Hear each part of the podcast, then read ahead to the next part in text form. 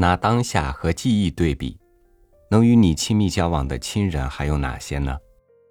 我相信你也觉察到，除了亲戚之间外，甚至于连父母、子女、兄弟姐妹之间的情谊，也淡漠到了一定的程度。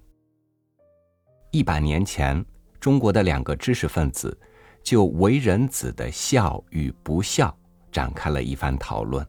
回到今天，当年的讨论。与我们又有怎样的启示呢？与您分享文章：儿子一定要孝顺父母吗？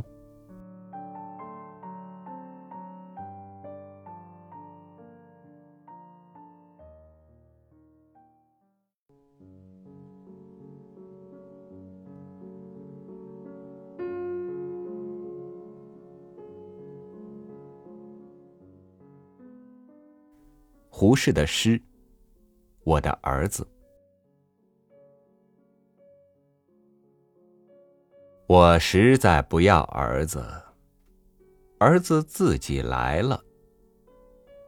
无后主义的招牌，于今挂不起来了。譬如树上开花，花落自然结果，那果。”便是你，那树便是我。树本无心结子，我也无恩于你。但是你既然来了，我不能不养你、教你，那是我对人道的义务，并不是待你的恩仪。将来你长大时。莫忘了我怎样教训儿子。我要你做一个堂堂的人，不要你做我的孝顺儿子。胡适于民国八年七月三十日。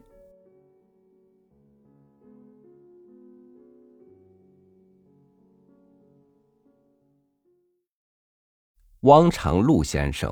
致胡适的信。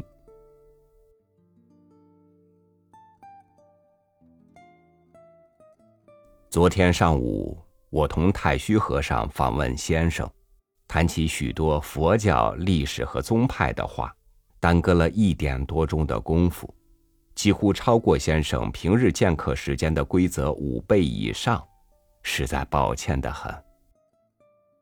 后来，我和太虚匆匆出门。各自分途去了。晚边回寓，我在桌子上偶然翻到最近《每周评论》的文艺那栏，上面题目是“我的儿子”四个字，下面数了一个“是”字，大约是先生做的。这种议论，我从前在《新潮》《新青年》各报上面已经领教多次。不过昨日因为见了先生，加上书度汪汪的印象，应该格外注意一番。我就不免有些意见，送给先生，还求指教指教。大作说：“树本无心结子，我也无恩于你。”这和孔融所说的“父之于子，当有和亲”。子之于母，亦复奚为？差不多同一样的口气，我且不去管他。下文说的，但是你既来了，我不能不养你、教你，那是我对人道的义务，并不是待你的恩义。这就是在父母一方面的说法。换一方面说，须知儿子的，也可模仿同样口气说道。但是我既来了，你不能不养我、教我，那是你对人道的义务，并不是待我的恩义。那么两方面形成了跛行的权利者，实在未免太不平等了。平心而论，旧时代的见解，好端端生在社会一个人，前途何等遥远，责任何等重大。为父母的，单希望他做他俩的儿子，固然不对，但是赵先生的主张，竟把一般做儿子的抬举起来，看作一个白吃不回账的主顾，那又未免太矫枉过正吧。现在，我且丢却亲子的关系不谈，先设一个譬喻来说。假如有位朋友留我在他家里住上若干年，并且供给我的衣食，后来又帮助一个大院，立心做个大施主，并不希望我有些许报答。难道我自问良心，能够就是这么拱拱手，同济离开便算了吗？我以为亲子的关系，无论怎样改革，总比朋友较深一层。就是同朋友一样平等看待，果然有个鲍叔在世，把我看作管仲一般，也不能够不是待我的恩义吧。大作结尾说道：“我要你做一个堂堂的人，不要你做我的孝顺儿子。”这话我倒并不十分反对，但是我以为应该加上一个字。可以这么说，我要你做一个堂堂的人，不单要你做我的孝顺儿子。为什么要加上这个字呢？因为儿子孝顺父母也是做人的一种信条，和那悌弟、信友、爱群等等是同样重要的。旧时代学说把一切善行都归纳在“孝”字里面，诚然流弊百出。但一定要把“孝”字驱逐出境，划在做人事业范围以外，好像人做了孝子，便不能够做一个堂堂的人。换一句话，就是人若要做一个堂堂的人，便非打定主意做一个不孝之子不可。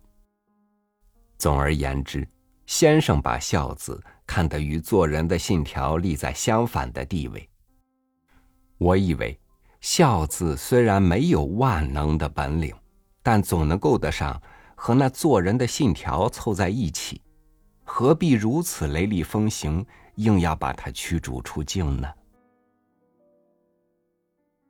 前月我在一个地方谈起北京的新生思潮。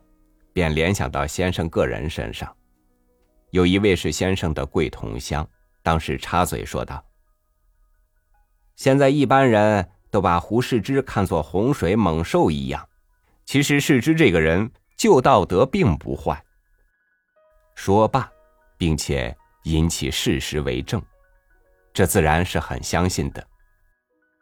照这位贵同乡的说话推测起来，先生平日对于父母。当然不肯做那孝字反面的行为，是绝无意义了。我怕的是，一般根底浅薄的青年，动则抄袭名人一两句话，敢于拿起幌子，便肆无忌惮起来。打个比方，有人昨天看见《每周评论》上先生的大作，也便可以说道：“胡先生教我做一个堂堂的人。”万不可凭父母的孝顺儿子。久而久之，社会上布满了这种议论，那么任凭父母老病冻饿以至于死，都有可以不去管他了。我也知道先生的本意，无非是看见旧式家庭过于舒服持咒，急急的要替他调换空气，不知不觉言之太过。那也难怪。从前朱惠安说得好：“教学者如扶罪人。”现在的中国人真算是大多数醉倒了。先生可怜他们，告下奋勇，使一股大劲，把他从路边扶起一样吗？万一不幸，连性命都要送掉。那又向谁叫冤呢？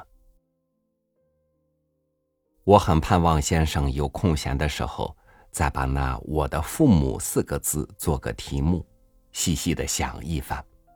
把做儿子的对于父母应该怎样报答的话，也得咏叹几句，恰如分际，彼此兼顾，那才免得发生许多流弊。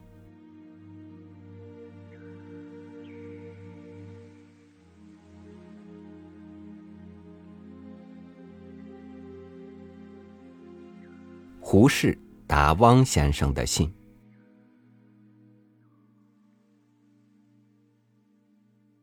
前天同太虚和尚谈论，我得意不少。别后又承先生给我这封很诚恳的信，感谢之至。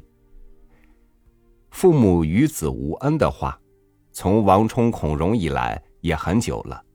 从前有人说我曾提倡这话，我实在不能承认。直到今年我自己生了一个儿子，我才想到这个问题上去。我想这个孩子。自己并不曾自由主张要生在我家，我们做父母的不曾得他的同意，就糊里糊涂的给了他一条生命。况且我们也并不曾有意送给他这条生命。我们既无意，如何能鞠躬？如何能自以为有恩于他？他既无意求生，我们生了他，我们对他只有抱歉。更不能求恩了。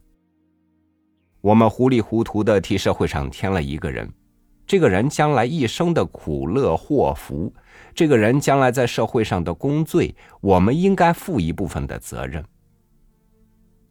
说的偏激一点我们生一个儿子，就好比替他种下了祸根，又替社会种下了祸根。他也许养成坏习惯。做一个短命浪子，他也许更堕落下去，做一个军阀派的走狗。所以，我们教他养他，只是我们自己减轻罪过的法子，只是我们种下祸根之后自己补过弥缝的法子。这可以说是恩典吗？我所说的，是从做父母的一方面设想的。是从我本人对于我自己的儿子设想的，所以我的题目是我的儿子。我的意思是，要我这个儿子晓得我对他只有抱歉，绝不鞠躬，绝不求恩。至于我的儿子将来怎样待我，那是他自己的事，我绝不期待他报答我的恩，因为我已宣言，我无恩于他。先生说：“我把一般做儿子的抬举起来，看作一个白吃不还账的主顾，这是先生误会我的地方。我的意思恰同这个相反。我想把一般做父母的抬高起来，叫他们不要把自己看作一种放高利债的债主。先生又怪我把孝字驱逐出境。我要问先生。”现在“孝子”两个字究竟还有什么意义？现在的人死了父母，都称孝子。孝子就是居父母丧的儿子。无论怎样忤逆不孝的人，一穿上麻衣，戴上商量冠，拿着哭丧棒，人家就称他做孝子。我的意思，以为。古人把一切做人的道理包在“孝”字里，故战阵无勇、立官不敬，等等，都是不孝。这种学说，先生也曾任他流弊百出。所以，我要我的儿子做一个堂堂的人，不要他做我的孝顺儿子。我的臆想以为，一个堂堂正正的人，绝不至于做打骂爹娘的事儿，绝不至于对他的父母。毫无感情，但是我不赞成把儿子孝顺父母列为一种信条。易卜生的群鬼里有一段话很可研究。你忘了没有？一个孩子应该爱敬他的父母。我们不要讲的这样宽泛，应该说，欧世华应该爱敬阿尔文先生吗？这是说。一个孩子应该爱敬他的父母，是耶教一种信条，但是有时未必适用。即如阿尔文一生纵淫，死于花柳毒，还把遗毒传给他的儿子欧世华，后来欧世华毒发而死。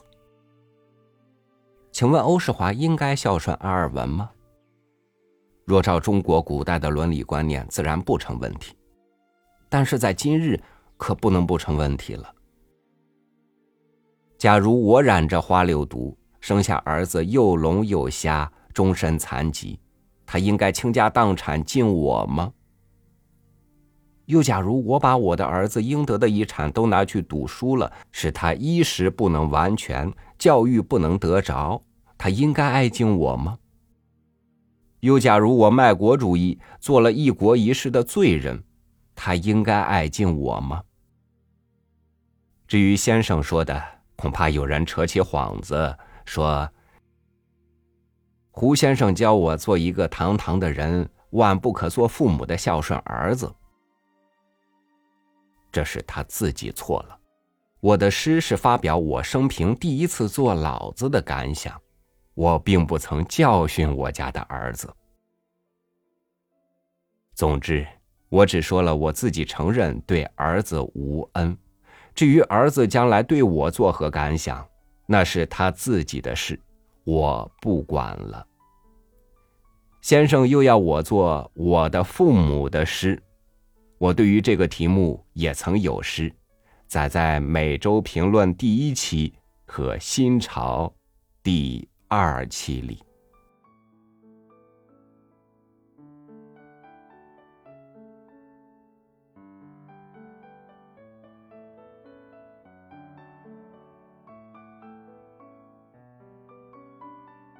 从出生那一刻起，我们就与父母脱不了联系。